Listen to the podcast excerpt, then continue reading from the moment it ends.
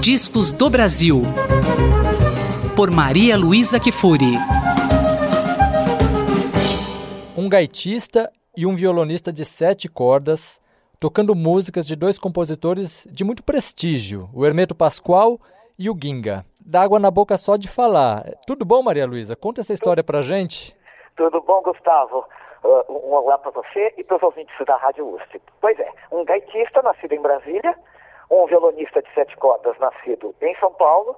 Você sabe que São Paulo é um celeiro de grandes violonistas, né, Gustavo? É. A começar que o canhoto, o Américo Jacomino, era paulista, o garoto era paulista, Dilermando Reis era paulista, Marco Pereira é paulista, Paulo Bellinati é paulista. Enfim, em matéria de produzir bons violonistas, o estado de São Paulo está realmente. Bem servido, frente. né? É. O Félix Júnior faz parte dessa geração que já começa a utilizar o violão de sete cordas como solista, deixando de ser só um violão de acompanhamento. É um excelente violonista. E o Gabriel Grossi é nascido em Brasília e, e é na gaita uh, exatamente da mesma linhagem do Maurício Enroa, de quem ele foi inclusive aluno. Os dois se juntaram para gravar um disco que se chama Nascente. Nesse disco, uh, uh, eles alternam composições como você bem disse, do Ginga e do Hermeto Pascoal, além de duas composições deles mesmos em homenagem, uma em homenagem ao Ginga e outra em homenagem ao Hermeto. É um disco extraordinário, são dois instrumentistas de mão cheia, bons compositores também, as duas músicas que são deles são muito bonitas. Eu escolhi para que os ouvintes da Rádio USP uh, ouçam o formidável Baião de Lacan, do Ginga, que é uma canção, aqui sem a letra, evidentemente, é um disco instrumental. A letra é do Aldir Blanc. É uma música muito difícil de, de, de se executar. O Ginga mesmo, uh, outro dia, me disse que evita de tocar sozinho uh, ao violão, porque ele se, ele se complica, segundo ele, né? e os dois uh, tocam magistralmente. Você sabe, Maria Luísa, por que, é que eles escolheram esse repertório né, dedicado aos dois, ao Hermeto e ao Ginga? Não sei, eu não conversei com nenhum dos dois ainda. Uh, mas enfim, é fácil de se imaginar, né? Quando você vai gravar um disco e, e, quer dedicar a alguém, se você quer acertar mesmo, é só escolher esses dois, porque não, não há como o disco ser ruim, né?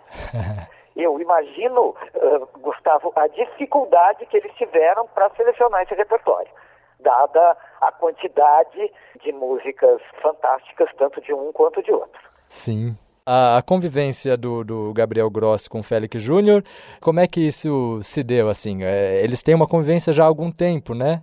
Sim, eles tocam algum, algum tempo, eles andam pelo Brasil tocando juntos. Devem ter se conhecido nessas, nessas estradas da Os músicos viajam muito, tocam muito em diferentes lugares, conhecem muita gente e, e exatamente dessas, dessas uh, uh, viagens e, e, e coisas assim é que nascem muitas parcerias, né? Muitas amizades e muitas parcerias. Eu, como não os entrevistei ainda sobre esse disco, eu recebi o disco, mas não, não conversei com nenhum deles, não sei detalhes de como se deu essa, essa junção entre os dois. A gente vai ouvir uma das faixas, mas realmente é um disco que inspira, talvez não seja a melhor palavra, mas inspira no mínimo curiosidade, né? Porque realmente é chamativo. Além dos dois músicos, o repertório escolhido o repertório, é fantástico. É? Tem uma das faixas também que é uma valsa do Ginga chamada Exasperada, que é uma faixa maravilhosa também. Mas eu escolhi o Baião de Lacan exatamente para dar no ouvinte aquela vontade de ir atrás do disco, né? que isso é muito importante para o artista. Vamos ouvir Vamos Baião, de... de Lacan, de Ginga e Aldir Blanc, com Gabriel Grossi e Félix Júnior. Thank you.